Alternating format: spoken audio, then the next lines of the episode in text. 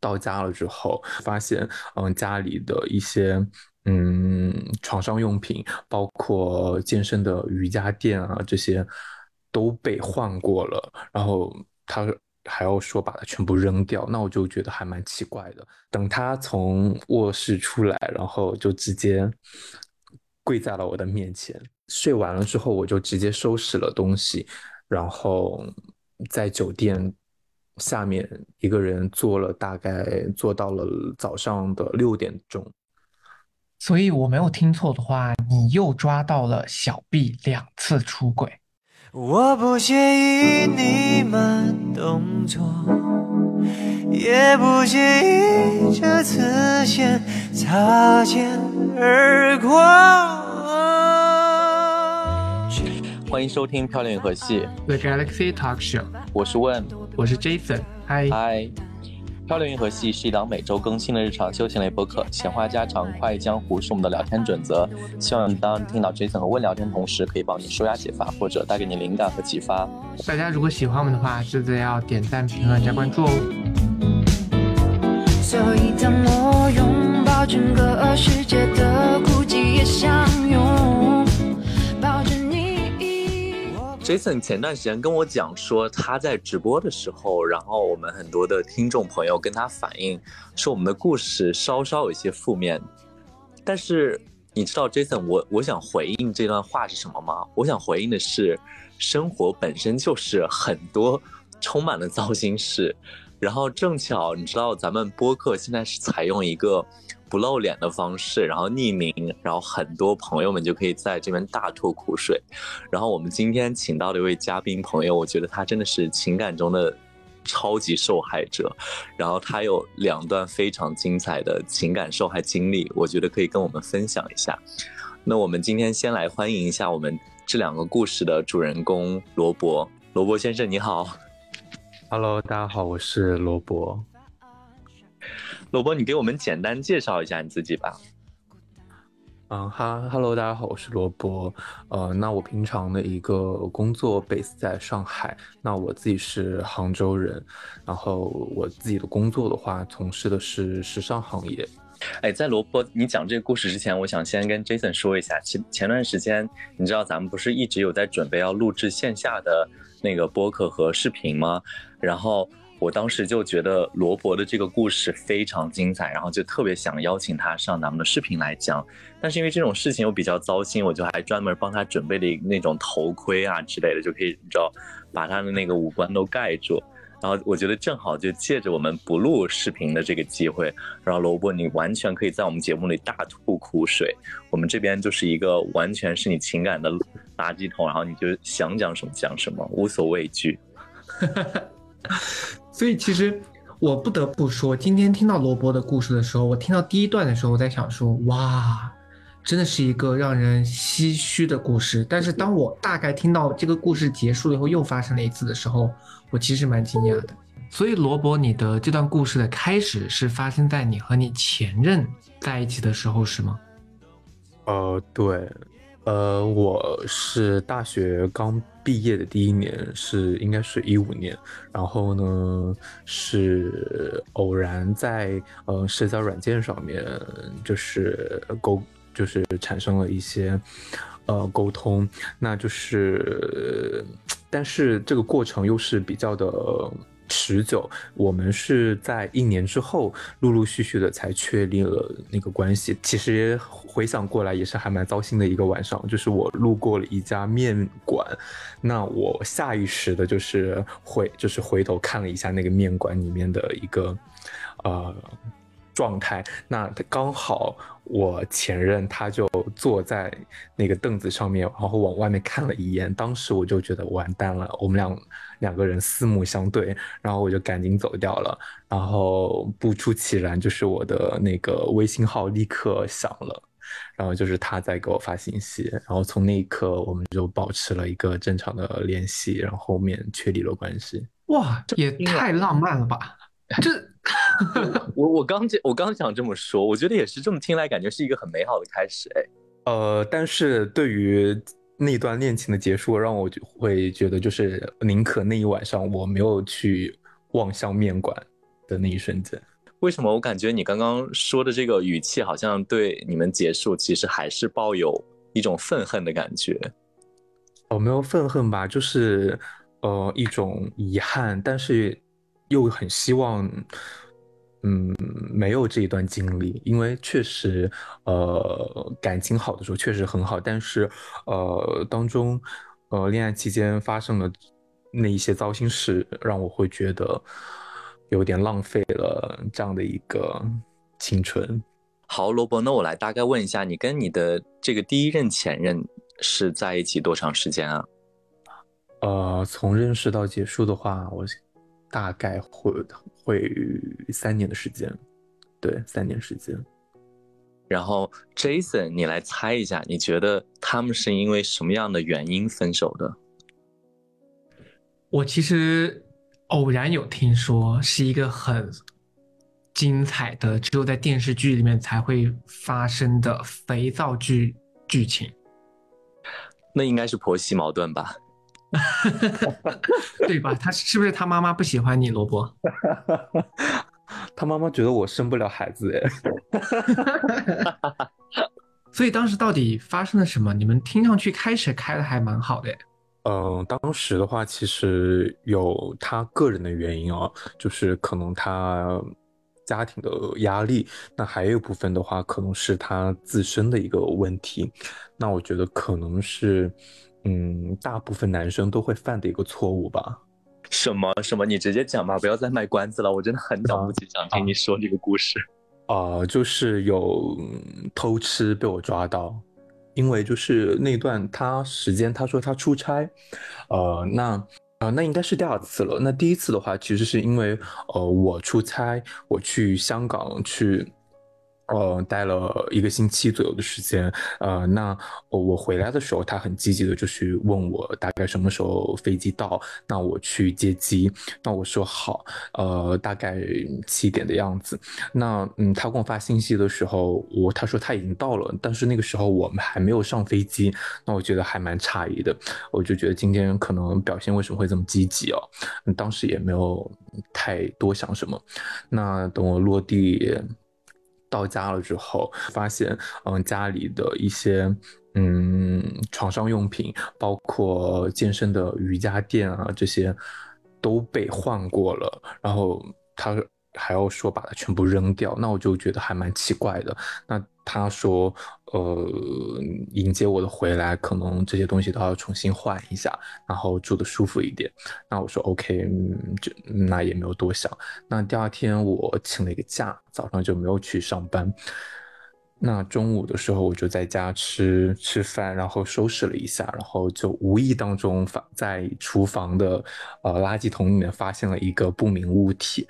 那我当时就戴上了那个一次性的手套，然后去翻，因为那个里面没有什么垃圾，就那么一两个东西，然后就很明显的就是，呃，那当时我就沉得住气，然后就给他发信息，我就说，你确定没有什么？隐瞒我的嘛，然后家里最近是不是有什么客人来了？然后他说没有，呃，那我就 OK，嗯，那晚上我下午去工作，然后晚上到家回来之后，嗯，我也没有怎么跟他说话。那到了晚上睡觉的时候，我跟他聊天，那我就跟他说，我就说，呃，你我不在的期间，你做的事情我都知道了，那。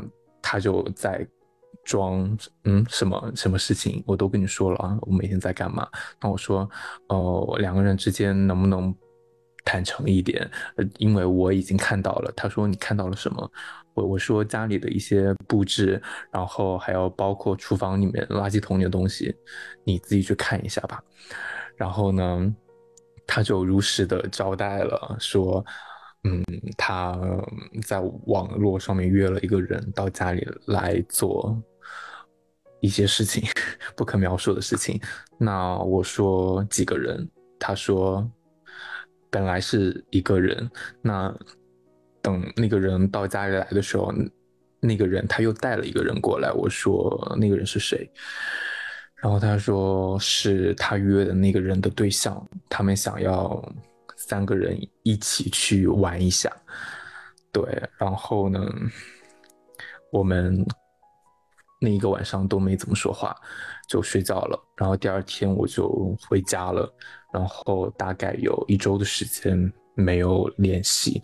那后面又联系了，是因为就是我是一个比较心软的人。那对方如果说呃想要求得你的原谅的话，那我会原谅他。所以那个时候是第一次原谅他了。对，就是这样的一个事情。Oh my god！我当时其实，在一开始听这个故事的时候，只听了一个大概，我没有想到会是那么直接。那你的这个前任，我们叫他小 A 好了。那这个小 A 还蛮精彩的，他怎么会想着约来家里啊？就不能出去？呃，我也我也不知道，因为嗯，第二次也是这样的一个类类似的事情，也是在家里发生的，所以我也我也我也不知道为什么会约在家里面。那罗伯，我想问你一下，就是你第一次发现他有做一些这方面的行为，到你第二次逮住他做了同样的错误之间，大概间隔多长时间啊？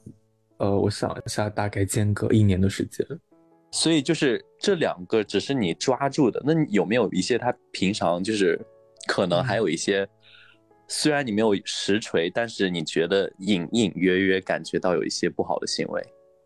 有，就是有一次哦，就是我们两个人周末去花鸟市场，要买一些绿植什么回家。嗯，那一天就很奇怪，就是突然就说下午几点钟，就很精确的说，那我们现在四点左右就去去吧。那我觉得干嘛这么着急啊？然后明天都已经上班了，今天为什么还要去花鸟市场去买东西，在家待一下不好吗？那。嗯，后后面就是没有办法就去了。那去了之后，我觉得，呃，那一个店里面突然之间来了一个男生，就是那个绿植园里面。然后呢，嗯，我对象就迟迟的不肯出来。然后呢，我已经觉得里面没有什么可逛的了。那我就在外面等他。那他还在里面去挑，我也不知道是在真挑植物还是在。干嘛？那那个男生也是一直在里面。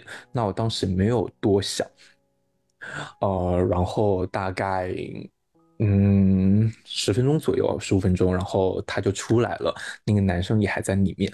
然后呢，我们就走掉了。那很巧的一个就是，呃，过了一两天，嗯，我回家的时候，在我们家，就是我对象他家附附近，因为我们俩是住同一个小区嘛，那个时候，然后呢，发现了那个人，就是周末在，嗯，绿植园里面见到过的一个人，那我就下意识的会觉得他们是不是约在了那个地方去面基，所以当时我有这样的一个疑问哦。因为刚好他也是从我们家小区里面路过那个晚上，我当时想，难道他要住附近吗？或者怎样的一些，所以我也不知道是不是哦。这个算是就是嗯他，比如说就是感觉你的第六感，然后感觉他有一些做一些不好的行为，但是你只不是只只不过是没有那方面的逮住他们，对不对？对，就是因为种种巧合，但是我是觉得有巧合，但是不会巧合出现这么多次。我觉得你一旦有第六感出现的时候，你就应该相信你的第六感，因为基本上那个都是准的。嗯，但是后来我有问他，我我就问他谁是不是出现在植物园和家附近那一天是同样一个人？那你们是不是认识或者是朋友之类的？他说的很模棱两可，也有说啊，有可能是同事或者是朋友，那你也不可能认识。那我当时我就想着，那好吧，那我也没有任何证据，都是我自己在去呃质问你的东西，那就算了。但是还有一次，就是我晚上去他家，然后呢。因为那个楼下那个保安那个门门的那个什么密码换了，那我上不去，我就在楼下等他。那那一天，嗯、我就是看到就是，呃，他的那个车里面有一个人，然后跟他一块就是，呃，出去了。然后，然后我等他回来之后，我就问他，我说。呃，你跟谁出去了？你副驾驶是是谁？然后他说，哦，是我弟弟。然后当时我就觉得，你弟弟不是在外地吗？怎么突然之间来了？然后那你来了，为什么不住家里面？然后还要把他送到外面去住或什么之类的？我就觉得很扯，你知道吗？哎，那其实我很好奇，就是你的这个前任小 A，他大概是个什么样类型的人？就是你能简单的描述一下，让听众朋友们对对他脑海里面有一个形象吗？呃，就是抛开这些事的话，他个人其实是一个很优秀的一个人，然后工作和学识方面都还蛮棒的。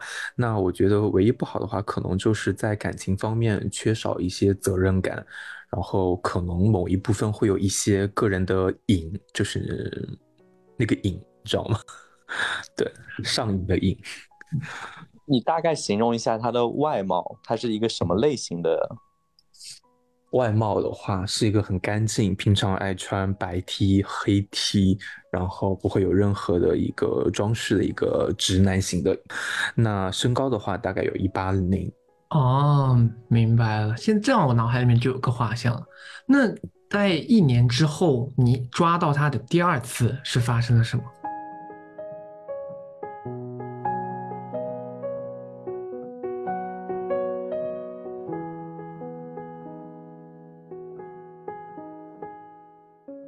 第二次的话是，嗯，一个工作日，我白天出去办公，应该是，然后呢，我，呃，我中午问他，问他今天上班怎么样，然后呢，他说他今天上午没有去上班，那我说，那你今天是不舒服还是什么，请假了是吗？他说也没有，就家里来了个客人，然后呢，晚，嗯，下午得去，呃，帮他那个亲戚，那客人也是亲戚，然后去帮他做一些。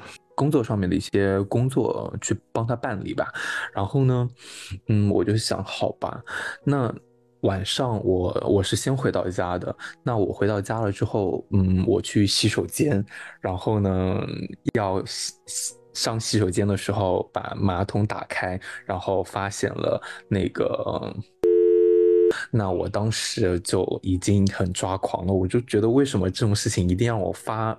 让我看见，那你能不能处理掉，不让我知道呢？那我当时就很生气的在家等他回来。那等他回来之后，我就直接二话不说，我就说你跟我过过来一下，然后就把他带到家里的洗手间，然后我说你自己看一下吧，这个是什么东西，然后你想一下，跟我解释一下。然后呢，我就出去了。等他从卧室出来，然后就直接跪在了我的面前。他说：“对不对不起，呃，以后不会再犯了。”我说：“你不要先说对不起，你先跟我解释一下那个东西怎么来的。”然后呢，他就跪在地上说：“今天他的前任突然联系到他，说自己怎么怎么惨，那需要跟他沟通一下，缓解一下心情。那我，嗯，对象就邀请他到家里来。”做了一下，那做的时候，他跟我说的时候，就聊着聊着，两个人就情不自禁了。但是呢，当最后想要去，呃，发生正常的那种进入的那个动作的时候，他说：“我当时想到你了之后，我觉得这样做是不对的。”然后当时就直接取下来了那个东西，扔到马桶里面了。但是，嗯，他没有冲，他以为。呃，那个人会冲掉的，但是那个人为为什么没有冲掉，他也不知道，所以就这样子就被我看到了。对，好，Jason，我先问你一下，你觉得小 A 有没有把那件事进行完整？你有仔细看一下那个里面有残留物吗？呃，没有，因为它是在水 里面的，我不可能把它拿起来看一下里面有没有东西。但是我不得不说，这个故事有点过于细节了。我也想说，《漂亮银河系》这录了八十期，到现在为止没有一次就是这么有画面感的。对，而且我只能说，我预判了他跪下的那个动作。在你说他从那里走出来的时候，我真的预判了他跪下来，我一点都没开玩笑。但是说实话，跪下来这个动作，我觉得真的就跟刚刚那个萝卜讲的那个。像电视剧的东西，我觉得非常相像。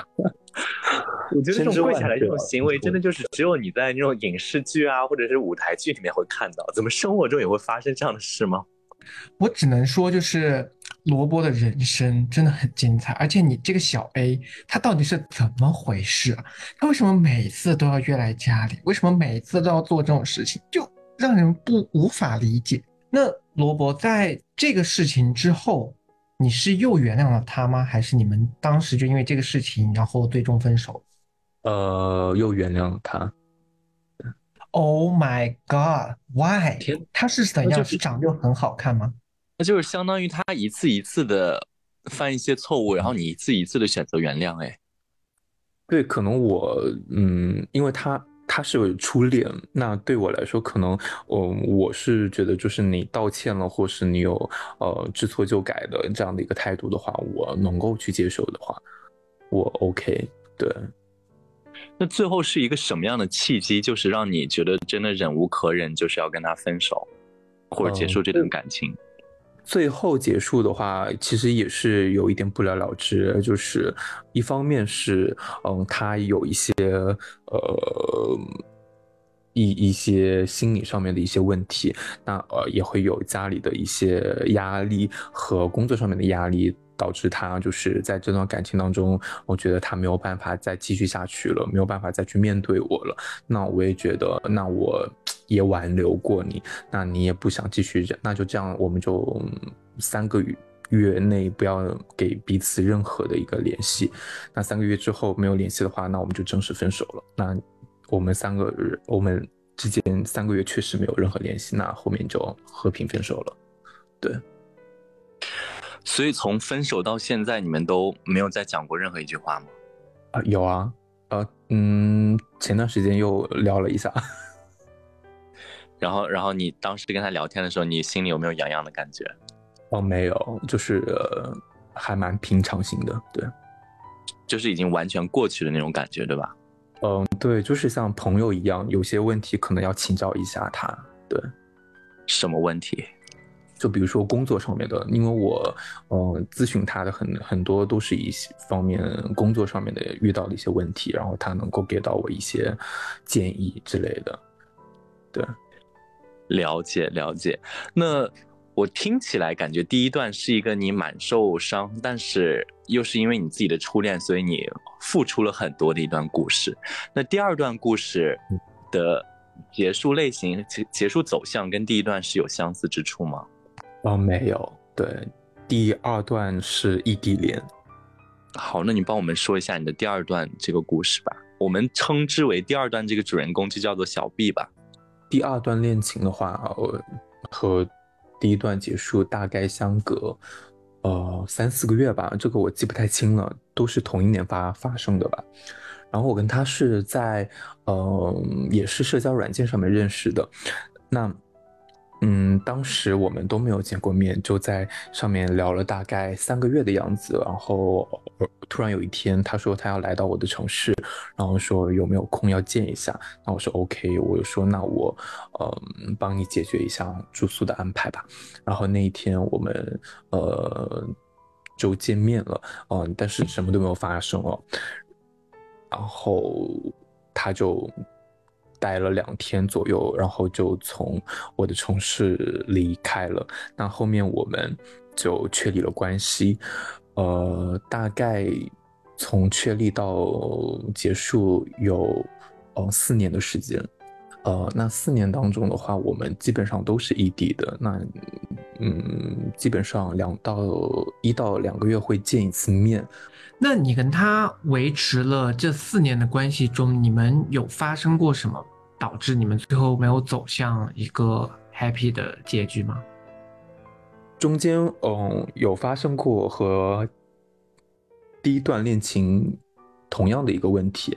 那其实对我来说的话，我其实也是在第二段里面发生了一次之后，我也是立刻原谅了他。那，嗯，也。发生第二次的时候，我也原谅了他。那最后为什么我们两个人担心关系会变淡，然后最后分开？呃，其实很大一部分的原因是，嗯，我觉得我我一直在付出，我一直在去维护我们的一个关系。快四年的时候，有一次我们两个人见面，我们晚上面聊了一下关于未来的一些双方的一些想法。呃，那个时候，嗯，我们我就觉得我跟他两个人可能三观包括呃个人的一个规划可能不不大一样。对，就是就这么平淡的就结结束了。所以我没有听错的话，你又抓到了小 B 两次出轨。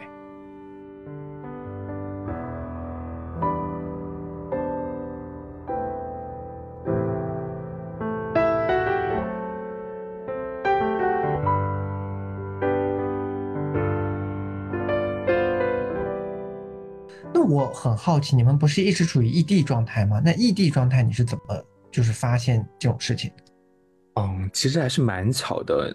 嗯，是我第一次，嗯，从我的城市飞到他的城市去找他的那一天。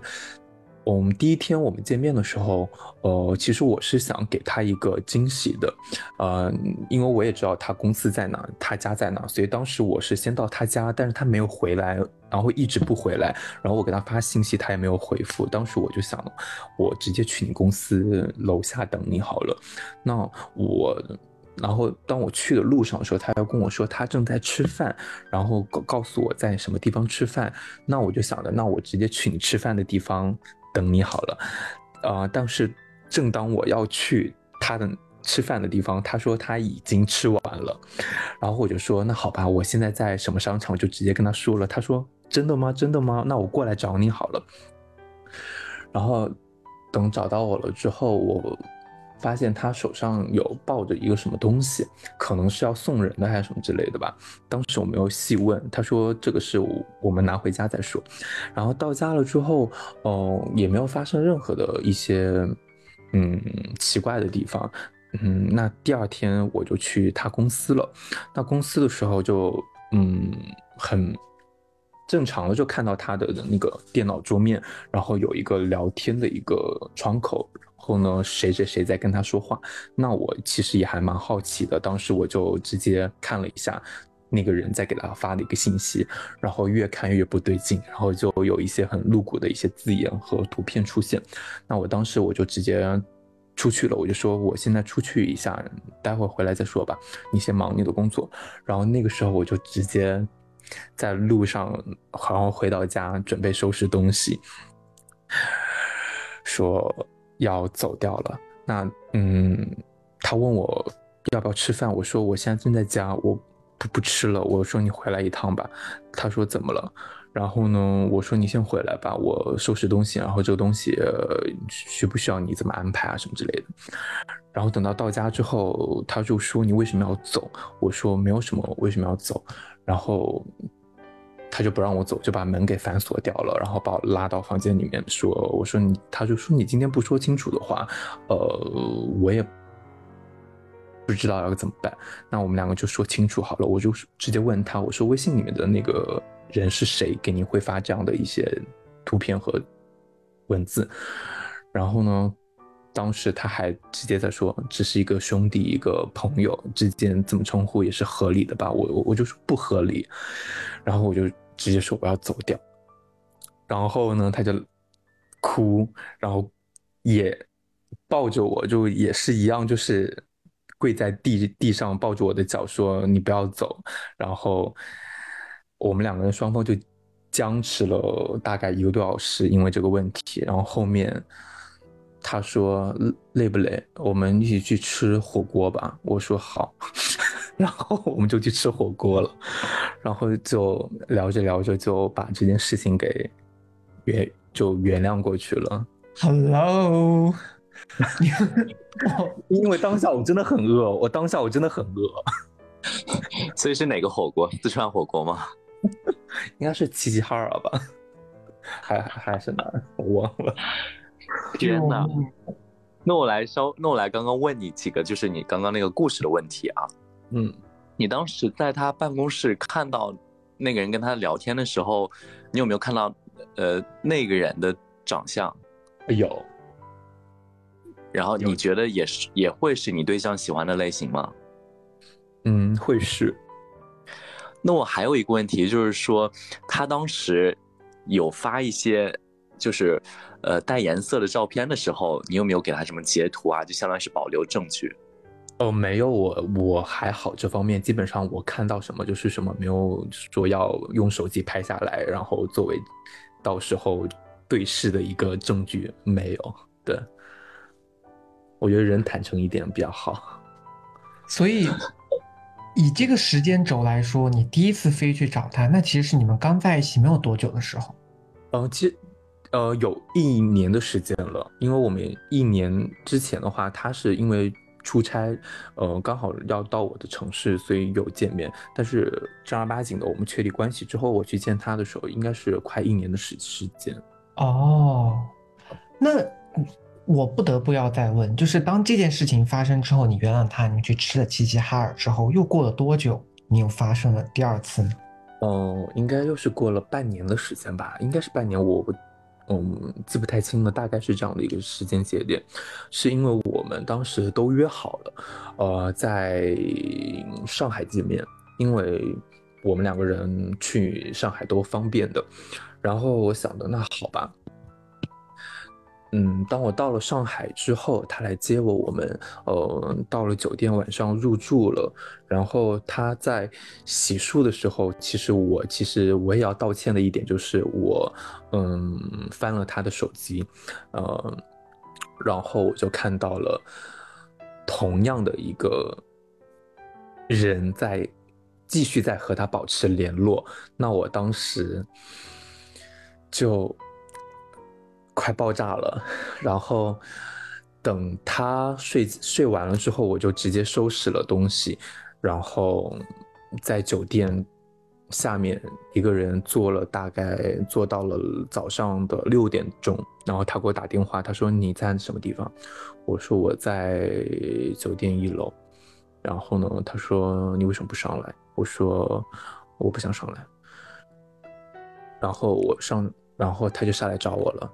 然后呢，我们上去之后，我们就开始因为这件事情吵架，凌晨吵架。然后他说他也不知道为什么，然后要继续跟他保持联络。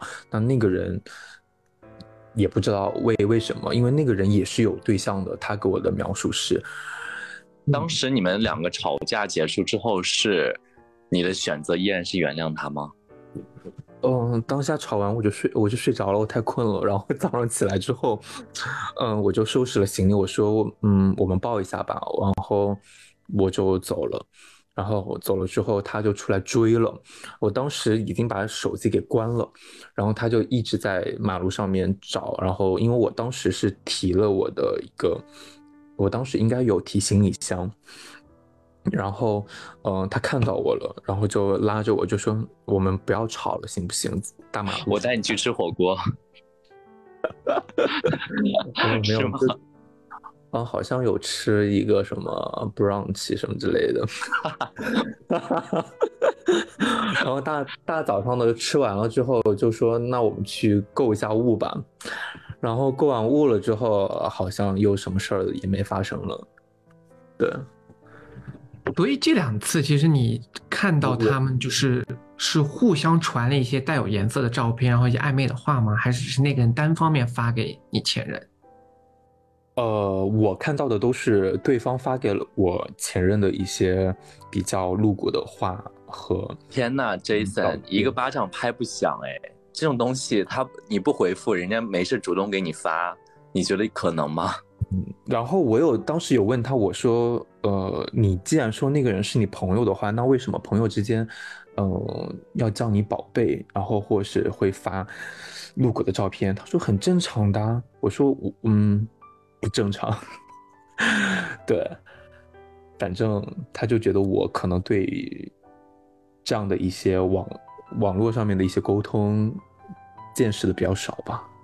没有，我跟你讲，他刚刚说的不是，Hello，不是，他说不是兄弟呀，他说他刚刚用的词语是兄弟，Hello，我整个 惊呆了，这些故事惊呆了啊！为什么就是罗伯，就是怎么会连续两次都遇到这样子的情况？你是不是因为你脾气太好了，对你的所有的前任都特别就是放养？呃，其实我不是很放养。其实，呃，两个人在一起，我是嗯，呃，会抓的比较紧的一个。但是我对你的呃个人空间是比较自由的，你可以去做你任何的社社交，任何的自由活动。但是你在嗯社交这个度上面是要保持一定的距离的。但是嗯，这样。对于我看到的那种暧昧的、露骨的一些东西来说，我觉得那个是已经越越界了，已经打破我们俩之间的这样的一个约定的一个东西了。所以说我啊后面就觉得，哎呀，也无所谓了吧。就是大家就可能你有你的需求，那我对你也做到我作为男对象应该做的一些事情，我觉得我尽力了。所以就说后面。呃，最终导致分手的原因，一个就是可他可能，嗯，没有很重视，呃，我们之间这个感情。那我可能过于重视，那后面我慢慢的放手了。对，你刚刚说你的这段感情是跟他坚持了有四年，对不对？嗯，对。天哪，那就相当于是你的两段感情加起来就占你的人生七年呢。对。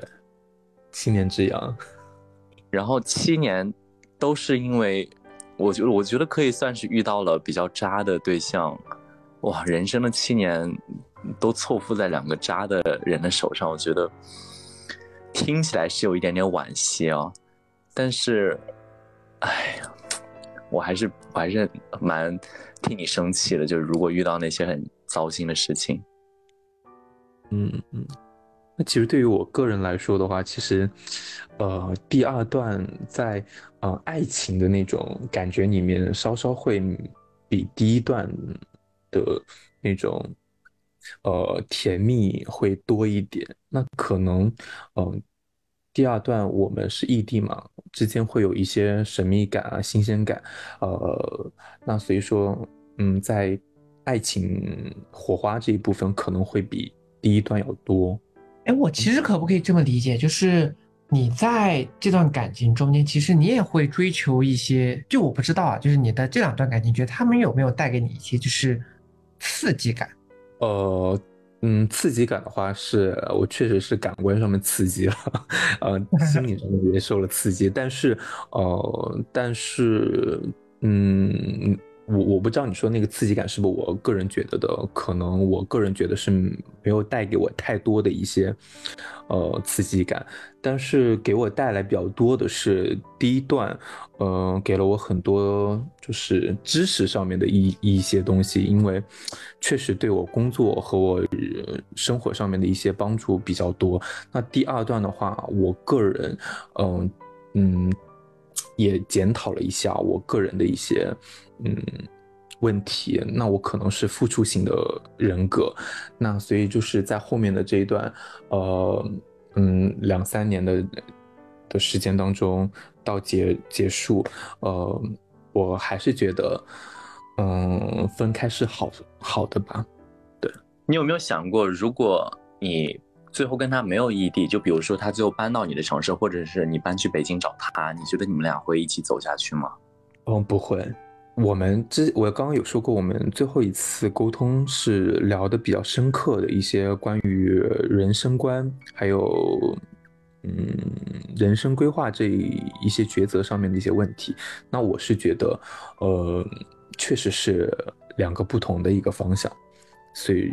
嗯，包括因为我对感情上面的一个态度是，呃，觉得你可以什么事情去自己去做，但是你必须需要有给对方一个很明确的一个呃回复，那至少需要有这样的一个态度，而不是说，呃，偶尔就消失一段时间，然后会觉得，呃，是比较一个正常的这样的一个相处的节节奏，那我。这方面是不能够太接受的，所以说也是导致我们两个人最后没有走下去的一个原因吧。因为我最开始是很就比如说每天很有分享欲的，我不管遇到什么事情都会跟他去分享。到后面我觉得他对我这样的一个分享没有给予我很呃及时或是很有呃热情的一个。回答的时候，我会觉得那我就慢慢减少这样的一个分享的一个频次，到最后什么也不分享了，那就说明啊、那该结束了。对，萝卜，我想问你一下，我知道这种事情假设不来，但是我还是蛮想知道的，就是你的小 A 和小 B 相比，你觉得你当时爱的小 A 更多一点，还是小 B 更多一点？嗯，当时的话是，呃，分别在每一个感情当中的也那个吗？就是你现在回想起来，你觉得如果当初你的付出，你按比例的话，你觉得是谁会多一点？嗯，这个确实好难哦。我会觉得第一个吧，就小 A 爱的更多一点，毕竟他是你的初恋，对不对？对，那这两个小 A 小和小 B，那他们两个带给你的伤害谁更深一点？嗯，第二个，小 B 更深，为什么？对因为同样的一件事情发生在同就同就就是两一两次被我发现的事情发生在同样一个人身上，这个是我觉得没有办法接受的啊，而而且我不能够接受嗯撒谎的这样的一个行为，所以说也是不能够接走下去的原因吧。所以对于小 A、小 B 来说，就是小 A 虽然说被你抓个正着，但是小 A 都是坦荡的承认了事情，并且认错的这种行为，比小 B 这样子一直回避，对你来说就是小 B 的这个行为会更差。嗯，对，嗯，虽然后面我个人是觉得多多少少，呃，小 A 和小 B 他们都会有一些粉饰的一些东西，但是我会觉得，嗯，在这个事情上面，小 B 他从头到尾都会觉得，他不告诉我，对我撒谎是为我好，对，就小 B 有点 PUA 了，其实小 A 哦还坦诚一点。对的。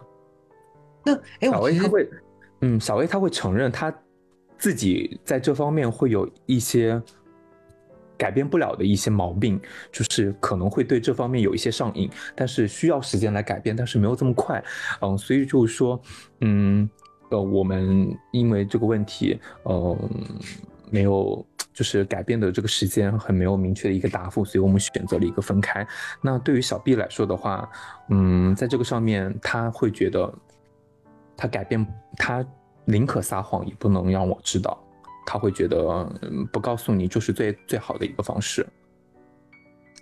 那这两位对于你来说，当时是年纪是比你年长一些、年小一些，还是同龄人？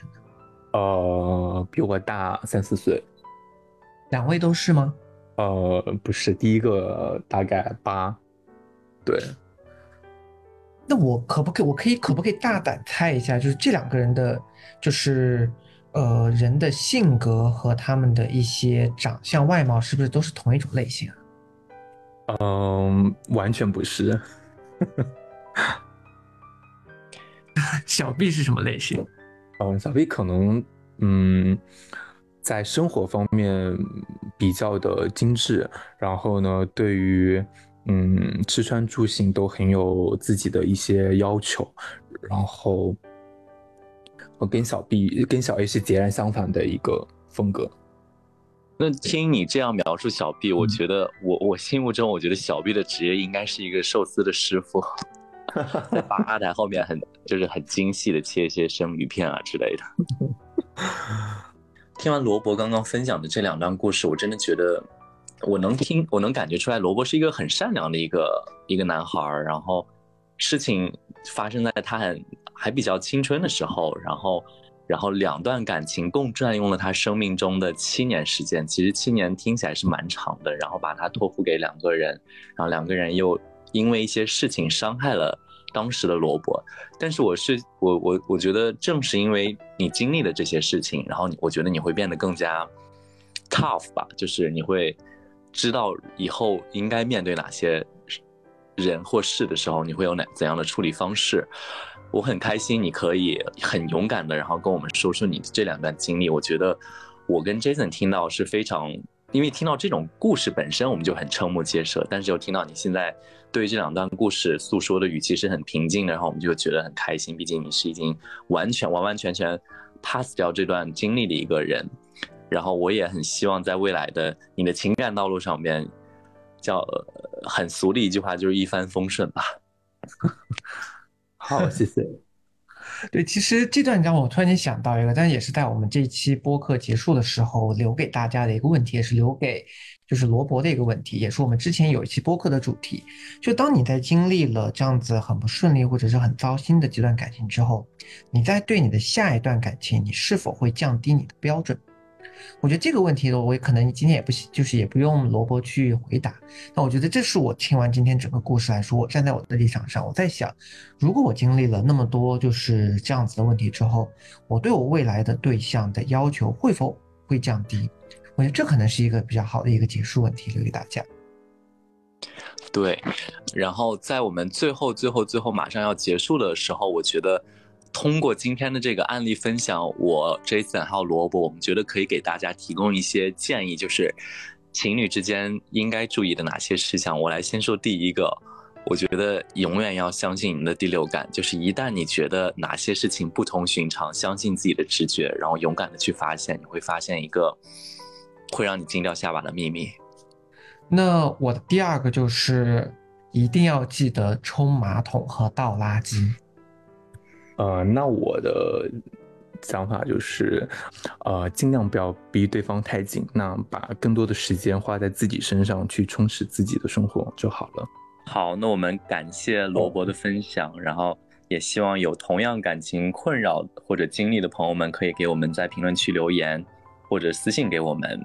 嗯，那我们就下期再见喽，拜拜，拜拜拜。